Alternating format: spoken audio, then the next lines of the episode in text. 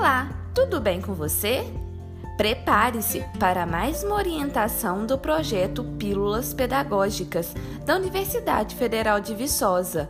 Nosso objetivo é apresentar a você boas dicas para a prática das tecnologias digitais de informação e comunicação no ensino. Tipos de compartilhamento de documentos e pastas no Google Drive. Este é o tema do podcast de hoje, que já é de número 38.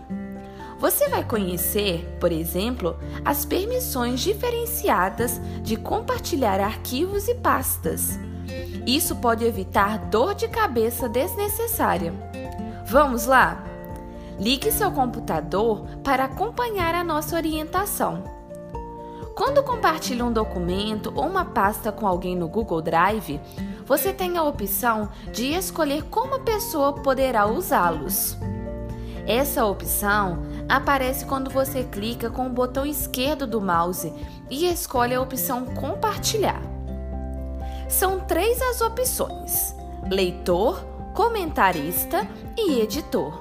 Na opção leitor, as pessoas com as quais compartilhou o documento ou a pasta só poderão ler e visualizar o material compartilhado.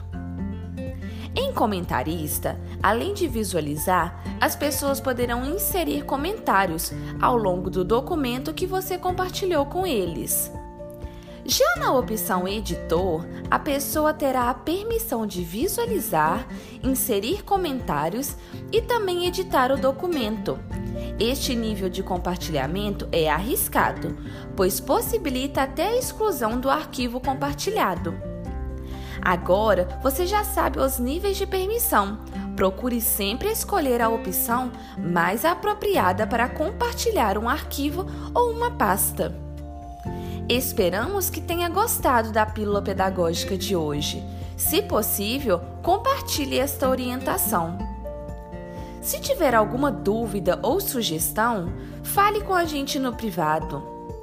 Nosso número do WhatsApp é 31 3612 7629. Repetindo, 31 3612 7629 e nosso e-mail é pílulas pedagógicas, tudo junto e sem acento, arroba Repetindo, pílulas pedagógicas, arroba ufv.br. Boas práticas de ensino e até a próxima!